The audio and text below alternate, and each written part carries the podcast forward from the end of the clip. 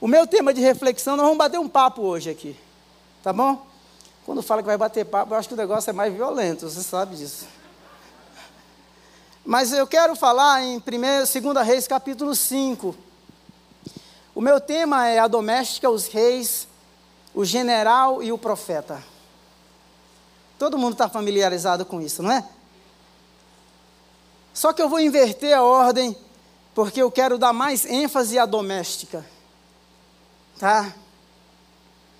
Mas eu queria que primeiro você entendesse que as palavras mais comuns dessa época também fala-se muito sobre isolamento, distanciamento social. E quando a gente olha essas essas nomenclaturas, esses status, a gente percebe que há um abismo. Imagine o um abismo que há entre uma doméstica e um rei, não é? Entre a esposa do general, que era a mulher que estava ali diante daquela empregada doméstica, que cozinhava, que limpava, que passava né, a roupa do general. Imagina o profeta, no caso aqui do texto mencionado, está lá distante, na cidade de Samaria, o profeta Eliseu. E o pior dos distanciamentos era que esse general, um homem respeitado, o cara era um guerreiro valente, bom de guerra, respeitado não somente por causa do seu currículo, da sua biografia, de sua carreira, mas estimado pelo próprio rei, porque por meio dele é, a Síria tinha derrotado muitos exércitos. A Síria era uma máquina em determinado momento, dominava o mundo da época. Mas acontece um incidente. O incidente é aquele camarada contraiu lepra, o corpo dele, apesar da fama, começa agora a se decompor e a se deteriorar, e a fama não pôde resolver. Então, para nossa reflexão, nesta manhã, é, eu queria que você colocasse esses nomes, essas profissões na sua mente e que essa reflexão dessa manhã caísse muito no seu coração. Em nome de Jesus. Amém? Caísse no seu coração e que o Senhor fale com você que está aqui, fale com você que está na internet, fale com aqueles que vão que vão ouvir essa mensagem depois e que você possa compartilhar. A gente tem que ser mais agressivo nas nossas abordagens.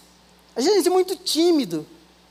Vai lá no chat, agora vocês que estão ouvindo, depois coloca os comentários, manda para os amigos. A gente tem que invadir mesmo.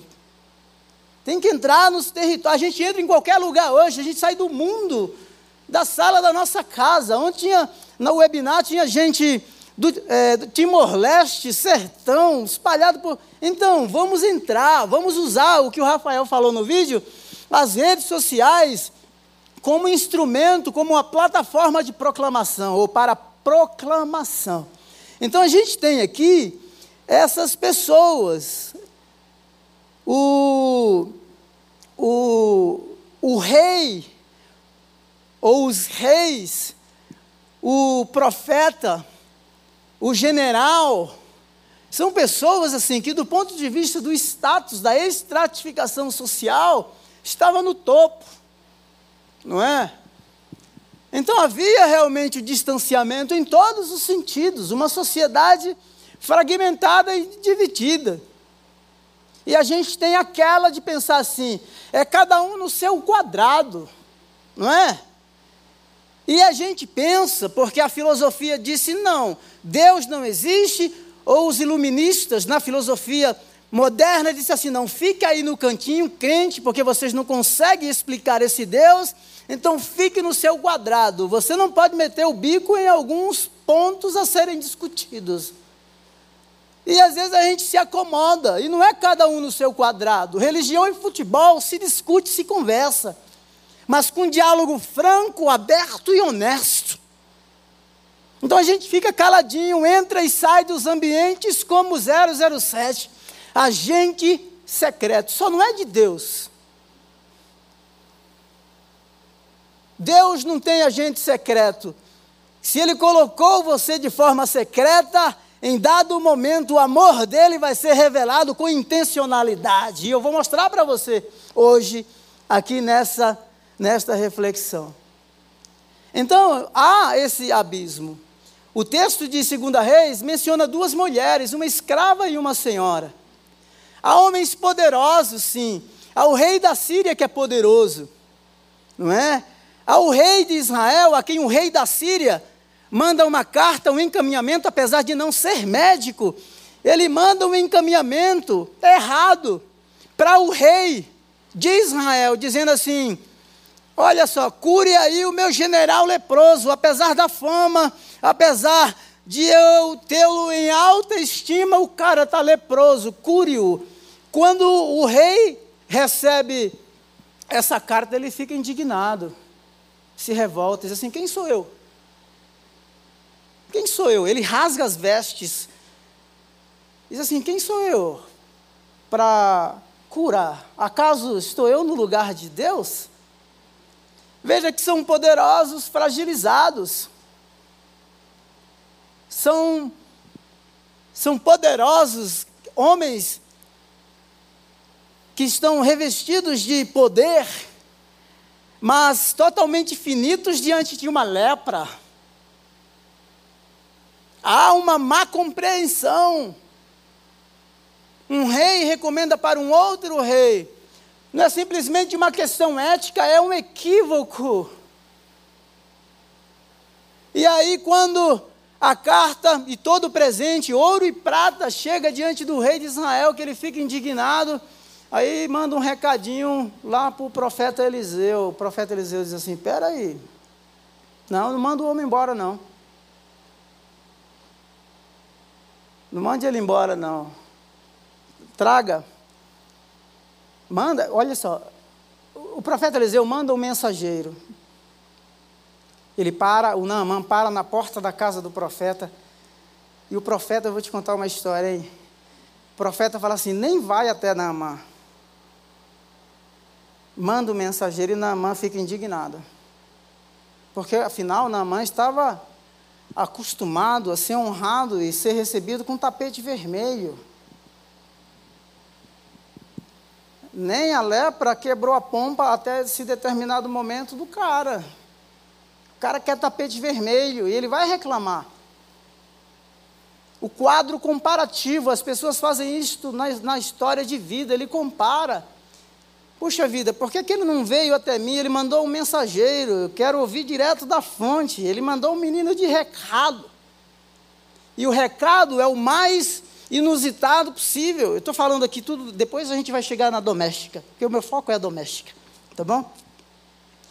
E aí, e aí o cara diz assim: puxa vida, ele mandou um mensageiro e a mensagem é o seguinte: vai e toma um banho no rio de Israel.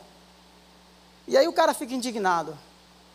Ele vai dizer assim: puxa vida, mas os rios da minha cidade, olha a comparação, são melhores águas limpas e cristalinas. Por que, que ele me mandou tomar banho lá? O quadro comparativo. Não é? Esse é um mal que a gente tem quando a gente sai de algumas situações que não consegue voltar lá, ou entramos em alguma que não conseguimos resolver e nem sair de lá sozinho, a gente começa a comparar. Mas a solução não está em nós. Vem uma intervenção externa e a intervenção externa é o profeta que está falando, em nome de Deus. Tome banhos no rio, e o cara fica indignado.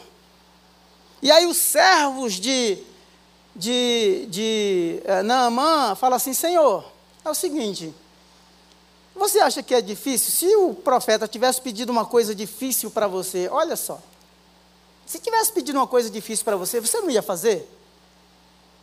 Olha só, comparação entre os rios das duas cidades e a comparação entre aquilo que é óbvio, aquilo que é fácil e aquilo que é difícil.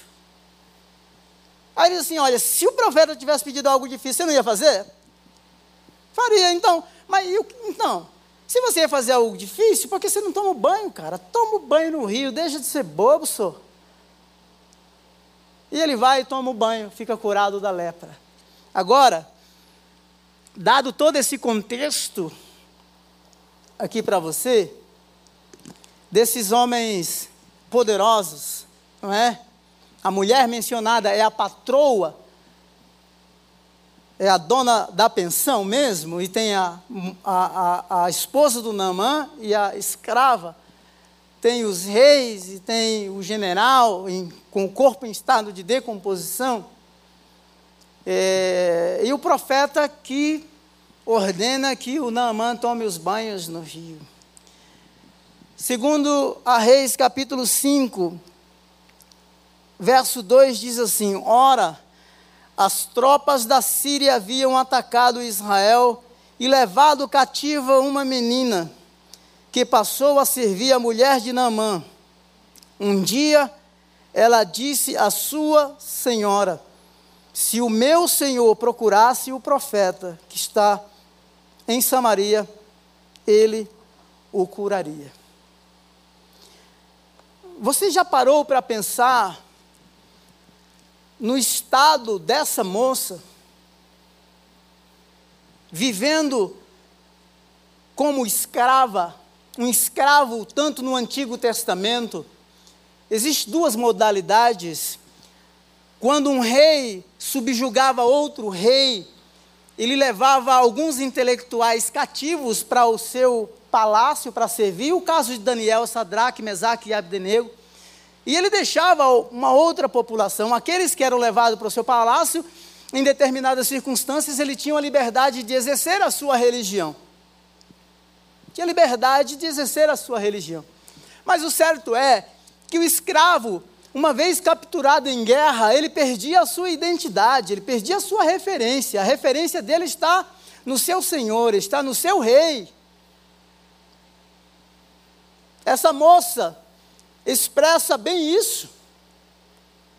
Ela foi capturada em guerra.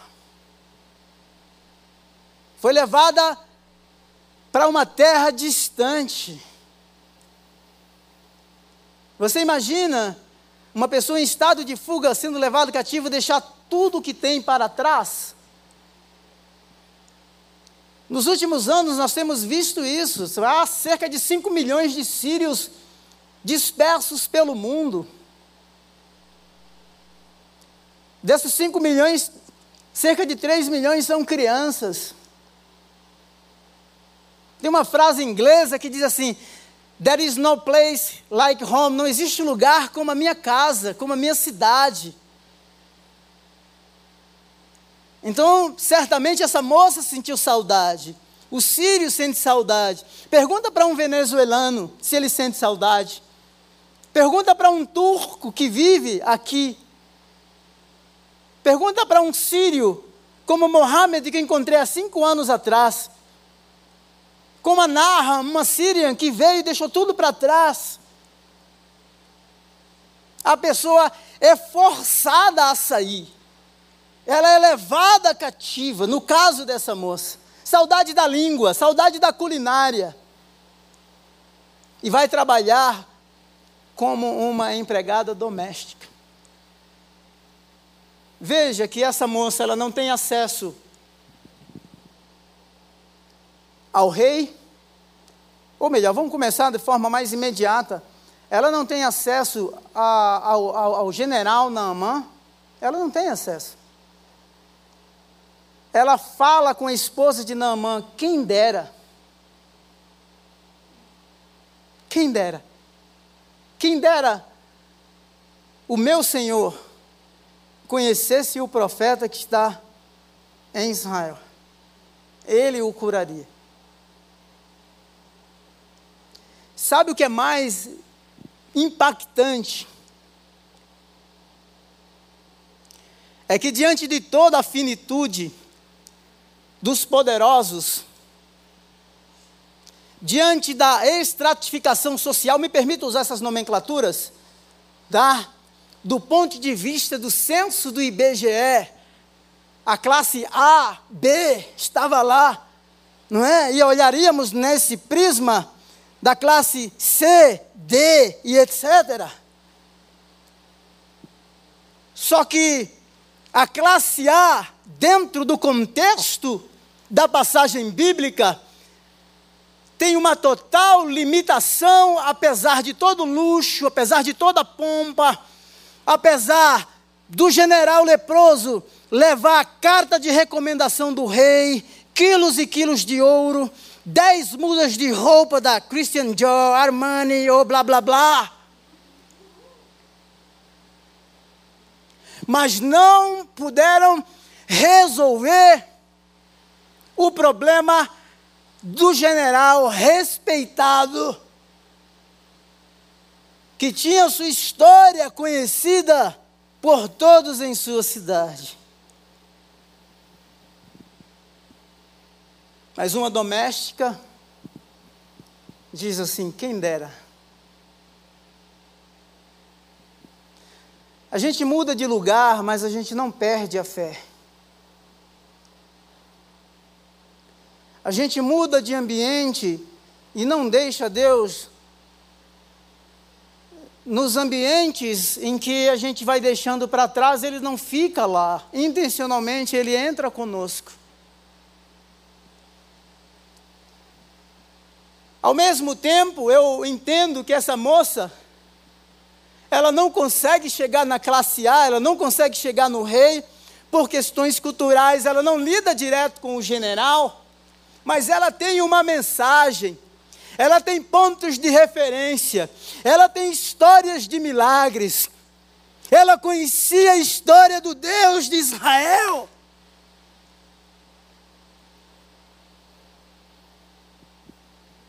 Será que a gente consegue fazer algo semelhante ao que esta doméstica fez?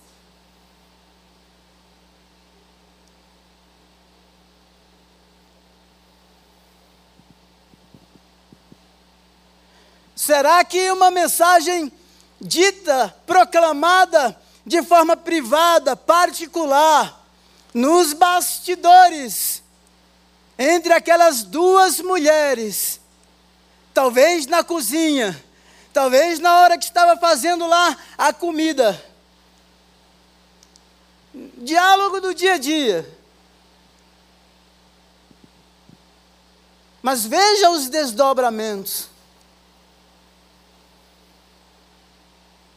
Veja o impacto. E me permita dizer, a única coisa que esta moça fala é diz assim: olha, quem dera. Não apresenta instituição, não há menção de igreja católica, igreja batista do povo, igreja presbiteriana. Não há exposição sistemática sobre Deus, os seus atributos né, comunicáveis e incomunicáveis, uma linguagem posh, smart, não é? Chique. A simplicidade de referendar, de apontar, de mencionar o Deus que tudo pode.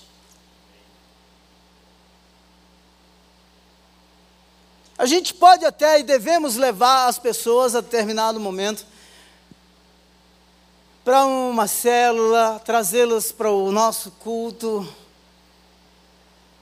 Mas o mais importante é que a gente recomende e apresente o que Deus seja conhecido através de nós. Porque é isso que ela faz. Quem dera quem dera o meu Senhor conhecesse o meu Deus. A história conta um fato muito interessante. Uma mulher chamada Clotilde, que foi raptada por um rei bárbaro chamado Clovis no quinto século. Ela casou com ele raptada, era, se tornou concubina, depois casou, depois de muita insistência, ficou grávida porque ele queria ter filhos. O primeiro filho morreu e ele ficou muito revoltado com Deus. O próprio Clóvis, apesar de ser bárbaro e adorar os deuses dele, Clotilde ficou grávida novamente. E o Clóvis queria porque queria ter um filho. E a Clotilde orou, orou, orou, o filho nasceu, nasceu saudável. O Clóvis, através das orações daquela mulher e do milagre, porque a expectativa dele é que o segundo filho morreria novamente. Deus fez o milagre. Sabe o que aconteceu? O reino dos francos, que no quinto século é iniciado por esse homem Clovis, se você ler a história, você vai perceber, se curva diante do Senhor. Você sabia que existem jovens filipinas que migram, jovens cristãs comprometidas das Filipinas que migram para trabalhar como empregadas domésticas para proclamar o Evangelho. Você sabia que um homem chamado Santo Patrício, que é conhecido, ou Patrício, inclusive se comemora aqui no Brasil, acho que é 19 de março, mas é o patrono da Irlanda, foi raptado também, sequestrado por uma tribo né, bárbara, Ficou muitos anos, depois volta para. Ele aprendeu a língua, volta para o seu povo porque é, liber, é, é libertado. E depois de um tempo ele decide voltar e pregar o Evangelho para aquele que os havia raptado.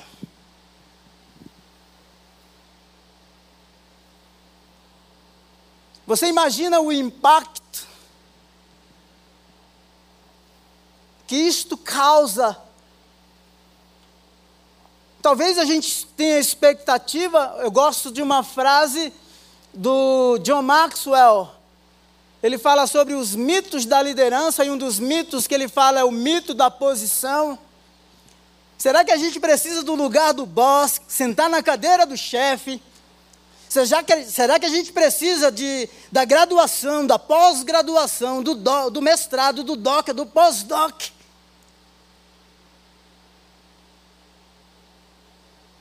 Para proclamar o nome do Senhor. De repente, tem lugares em que você vai precisar desses títulos como exigência e reivindicação para entrar lá. Mas quando entrar, não se paute, não se fundamente, não faça de você mesmo seu braço forte, peça que o Senhor vá à sua frente. Sabe uma coisa legal aqui nessa passagem? É que essa doméstica põe todos os reinos de sua época e todos os reis para andar.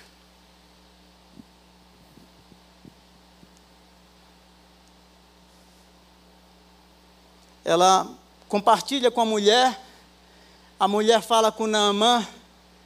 Olha só que interessante. Naamã fala com, com o rei. O rei prepara uma comitiva. A comitiva não vai de mãos vazias, não é? Ela mexe no fundo de reservas financeiras, não é? Do rei da Síria. O rei da Síria escreve cartas de recomendação, mobiliza o rei de Israel. O rei de Israel percebe a sua finitude, fica indignado e graças a Deus, então a notícia chega no profeta, uma doméstica, que decidiu viver a sua fé no ambiente mais inesperado. Que apesar de viver numa terra estranha, a sua fé não lhe era estranha, Deus não lhe era estranho, a cultura à sua volta possivelmente estranha, mas Deus a sustentou e através dela, os reinos de sua época foram movidos, e não somente os reinos de sua época, mas a mão do Senhor é movida por meio de uma doméstica. Ah, você vai se converter depois dessa, não vai não?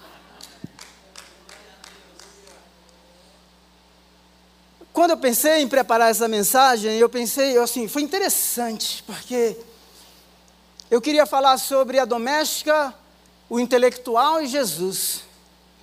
Aí eu fui ler o texto, reler o texto, falei, quer saber de uma coisa? Eu vou parar por aqui mesmo. Vou parar por aqui. Sabe por quê? Porque o nosso status, a nossa posição, sem graça de Deus, não move nem a nossa própria vida.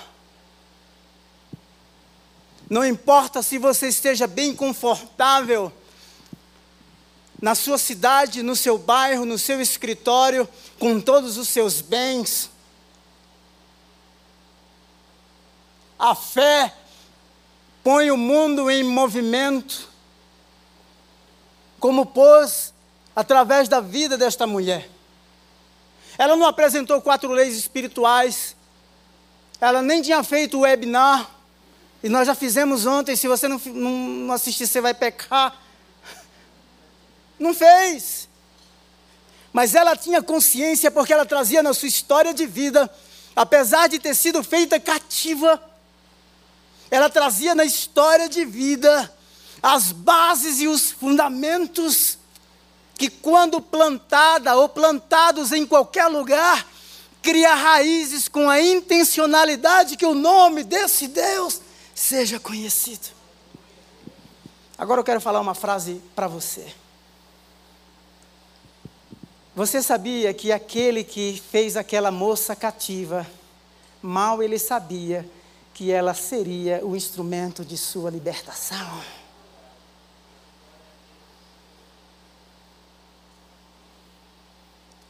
Existem pessoas não querendo o seu dinheiro, embora talvez elas olhem o seu carro e o melhor condomínio que você mora. Não é? Existem pessoas que de repente querem até sentar na cadeira ou estar na posição que você está.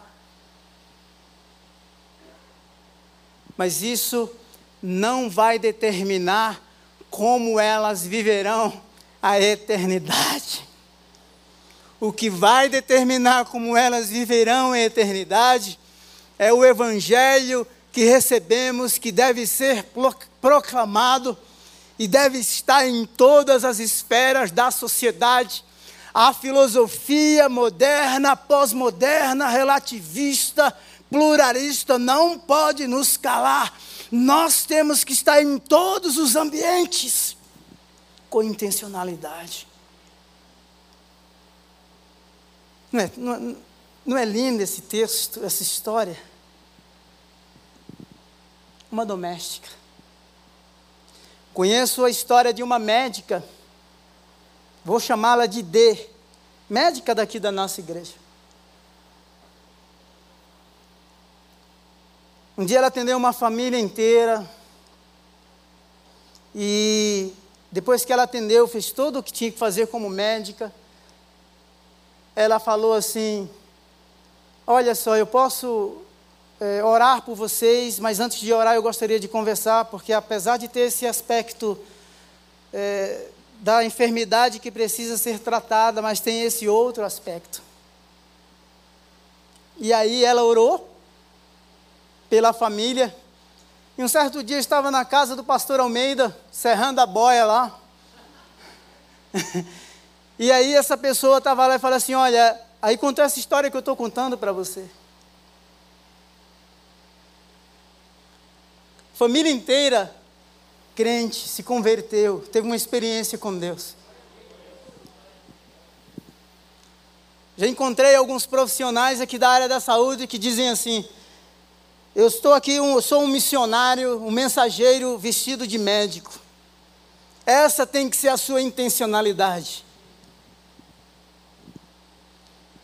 Lembra da rainha Esther?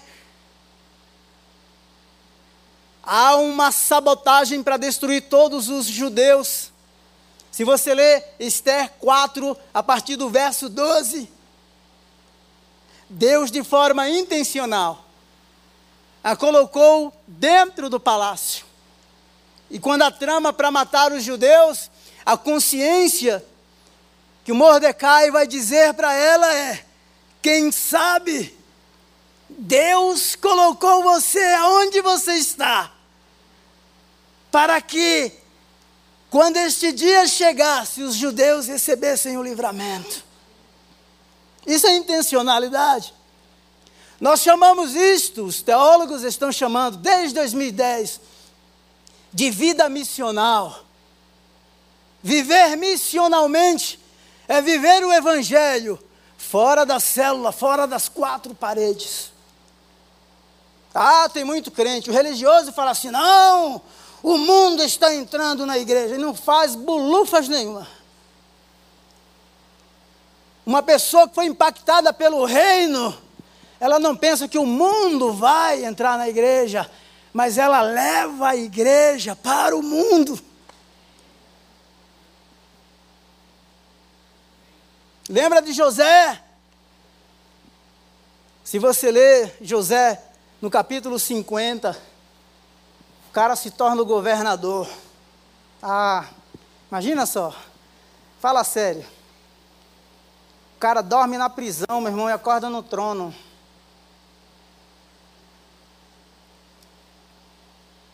E aí os irmãos dele, a fome chega no Egito, e ele vai dizer assim: olha, no capítulo 40, ele vai dizer assim para os irmãos: não pense que foi vocês que me mandaram para cá. Vocês até pensam que foram vocês. Vocês foram coadjuvantes no plano na grande história de Deus. E aí quando o cara chega governador, como governador, que os irmãos, há uma fome na terra, os irmãos vão até lá, José vai dizer assim, vocês intentaram mal contra mim, mas Deus, somente Deus pode fazer com que uma doméstica mova os reinos de sua época. Sem, sem explicação detalhada sem explanação profunda sobre o Deus que ela conhecia. Se não tem tempo para falar exaustivamente, simplesmente recomende. Quando a gente fala da história, de compartilhar o Evangelho aos amigos através da nossa história, porque a nossa história é inegável. A minha experiência com Deus numa madrugada, com o Espírito Santo, é profunda. Profunda. Eu não quero saber o que os conservadores que não creem nos dons para essa época dizem. Estou nem aí o que a sistemática, a teologia sistemática diz, meu irmão, é a minha experiência. Ah, não faço dela doutrina para absolutamente ninguém. É a minha experiência. A teologia talvez não explique de forma muito clara, não é? E a gente não tem resposta para tudo, mas um fato inegável é: a minha vida mudou. Lembra do cego de João 9? Quem pecou? Foi o pai, foi a mãe? Vamos discutir, vamos fazer um fórum, né? Vamos fazer uma sala de bate-papo no Face, né? Vamos ouvir a opinião pública, é isso que a gente quer. O cego diz assim: meu irmão, é o seguinte, cara, discutam vocês aí, uma coisa eu sei, eu era cego e agora eu vejo. Mata a charada. Você percebe como algo, isso se torna algo muito pessoal? A fé é pessoal, mas ela não é individualista. A fé é pessoal, mas ela não é egoísta. Você não é o centro das atenções. Deus, quando alcançou você, Ele alcançou você com intencionalidade. Ele quer pôr o ambiente de trabalho, a sala da escola, às vezes de forma silenciosa, mas por meio da oração.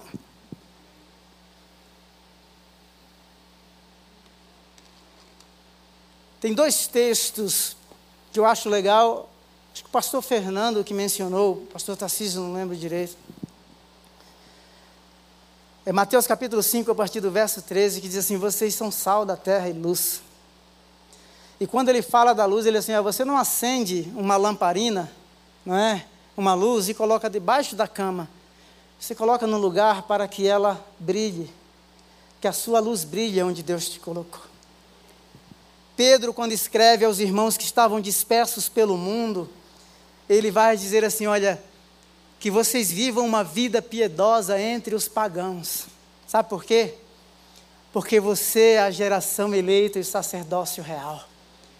Você tem o poder da intercessão. Você tem o poder de orar em favor do ambiente, da cultura. Dos, você tem essa, é, é, acesso ao Deus que pode mudar o coração do seu patrão, do seu esposo, da sua esposa, do seu pastor, do seu líder. Precisamos resgatar a intencionalidade da vida missional. Viver missionalmente é viver a fé de forma intencional no lugar aonde o Senhor nos colocou. E Ele vai contar com você. Ele vai trazer as pessoas até você. Pessoas arrebentadas. E não tenha medo, não. Ah, os caras, quando iam fazer as coisas na Inglaterra, colocava as coisas na rua, ah, tem que pedir coisa para a polícia, me desculpa, é muita burocracia, não vou pedir. Se manda parar, preso não vai me levar. Se manda parar, eu paro. Colocava, meu irmão, ninguém nunca me mandou parar. Então a gente é muito. Tem, tem hora, sabe o quê? Eu gostei da atitude da médica. Ah, mas vai confundir o ambiente de trabalho com a fé. Não é confusão, a fé tem que estar lá. Nós é que permitimos que a filosofia marginalizasse a fé.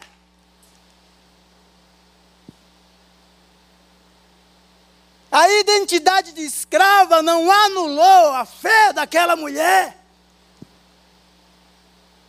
A identidade de escrava não fechou os seus lábios em tempo oportuno, ela simplesmente diz: quem dera. Quem sabe alguém, no lugar onde você trabalha, na escola onde você estuda, você possa dizer assim: quem dera, o meu funcionário conhecesse o profeta, o Deus que tudo pode. Vamos orar? Fique em pé um pouquinho. Você que está me ouvindo aqui, talvez pela primeira vez, aqui presencial, você que está na internet, pode ser que a sua lepra não seja uma lepra física, mas você sabe que tem algo que te consome, que te corrói, que te destrói. Talvez seja uma depressão que isolou você. E você está num ambiente, numa situação que você não pode sair sozinho. Eu quero dizer para você nessa tarde que essa palavra é uma palavra de encorajamento, mas também uma palavra de resgate para a sua vida. É uma palavra de salvação, é uma palavra de restauração, é uma palavra de cura em nome de Jesus. Em nome de Jesus. Cadeias do inferno cordas de morte sejam quebradas, quebradas, quebradas, quebradas. Luz dos céus resplandece para que as trevas sejam espancadas, sejam dispersas. Espírito de morte, mandamos você embora em nome de Jesus. Espírito de vida, de restauração, de salvação, de conselho, de paz, de amor, em nome de Jesus Entra neste coração, entra nesta casa, entra nesta cadeia. Em nome de Jesus. Em nome de Jesus, em nome de Jesus, em nome de Jesus. Seja liberto, liberta pelo poder que há no nome de Jesus. Espírito de morte, mandamos você embora. Mandamos você embora. Senhor, Senhor, derrama, sopra o teu espírito de vida neste coração neste coração. Essa casa que está enlutada agora, este coração doído, ferido, essa lágrima que desce, Senhor, enxuga desse rosto. Enxuga desse rosto, Senhor. Enxuga. Que você se sinta abraçado. Que você se sinta abraçada, amparado. Em nome de Jesus. Que você sinta-se acolhido, acolhida. Ele te ama. Ele te ama. Deus. Talvez o seu orgulho não permita ouvir a doméstica de sua casa. Abra o seu coração e receba as recomendações daqueles, daquelas que têm palavras de vida, que mudam o curso da sua vida, do seu lar, da sua casa e da sua família. Em nome de Jesus. Se você está aqui e quer entregar a sua vida para Jesus, talvez você nunca tenha entregado a sua vida para Ele, nunca fez uma decisão, ou mesmo se um dia fez, mas você sabe que você desistiu, e você sabe o quanto você está distante, eu quero dizer que Ele se aproximou de você em amor. E você sabe disso porque as palavras dele estão agora vivas no seu coração se você quer se reconciliar com Ele, se você quer receber Jesus como seu único e suficiente Salvador, você que está aqui, eu queria que você assinasse assim com uma das suas mãos, você aqui do lado direito, do lado esquerdo, tem alguém, levanta assim só para que eu te veja. Alguém pela primeira vez entregar a sua vida para Jesus. Se tem alguém aqui na internet, você que está me ouvindo, vai aparecer um telefone aí na tela. Você pode entrar em contato com a gente, nós queremos caminhar contigo.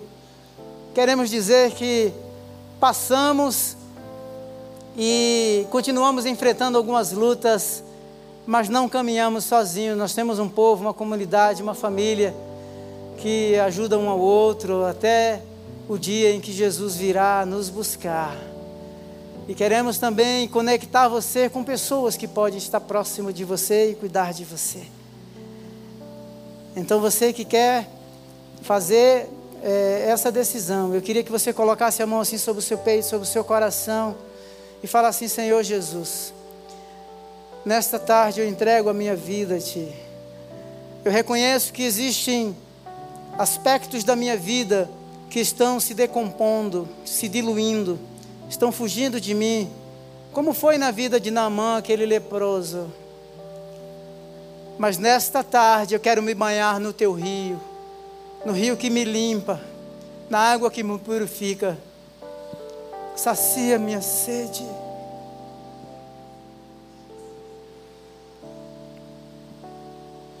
Eu quero ouvir a tua voz. Ainda que seja mais absurda de tomar um banho no rio, certo é que eu quero ouvir a tua voz. Libera a tua palavra e me restaura. Libera a tua palavra e me perdoa. Eu reconheço que me sinto amado, amada nessa tarde. Me ajuda, me tira desse marasmo, cura esta doença, ser a minha força. Eu quero me refugiar em Ti. Eu corro para os Teus braços, Senhor eu corro para os teus braços. Muito obrigado, muito obrigado. Obrigado, Senhor. Obrigado por essa palavra. Obrigado por este tempo. Dá-nos uma semana abençoada, todos nós que estamos aqui, aqueles que estão nos ouvindo agora. Abençoe todos esses lares onde essa mensagem está chegando. Os lares onde ela ainda chegará, porque essas pessoas ouvirão que a gente possa nesta semana criar um movimento de mobilização, compartilhar a verdade, orar, ligar para as pessoas, falar da vida que recebemos, falar do amor que reina em nosso coração. Em nome de Jesus, eu abençoo você, eu abençoo a sua empresa, eu abençoo o seu trabalho, eu abençoo o seu ministério, eu abençoo em nome de Jesus. A sua empresa frutificará, Deus multiplicará o trabalho das tuas mãos. Em nome de Jesus. Em nome de Jesus.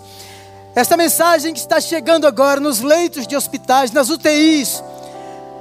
Em nome de Jesus, sejam curados e restaurados. Que o espírito de vida agora visite essas casas, esses leitos, esses hospitais. Enfermidade, vírus, mandamos você embora. Pelo poder que há no nome de Jesus. Glória a Deus.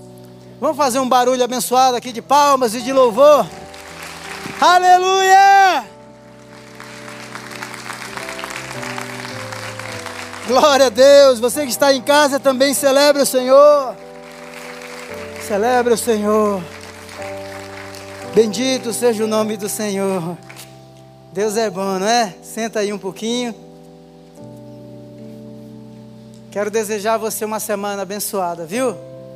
Cheia da graça, do cuidado e da proteção do Senhor. Sei que você não é, de repente, ou é uma doméstica, ou está numa posição. O certo é que nós somos chamados para sermos os instrumentos do Senhor. E que você seja o instrumento dele, da graça dele, nesta próxima semana, em nome de Jesus. Tá bom? Que a graça do Senhor repouse sobre você, que a luz do rosto dele resplandeça sobre você e que ele te dê muita paz. Em nome de Jesus. Vamos saindo, os últimos serão. os primeiros, Deus te abençoe. Você que está conosco pela internet, uma semana abençoada, cheia da graça, do cuidado, da bondade, da provisão do Senhor, em nome de Jesus. Amém. Glória a Deus.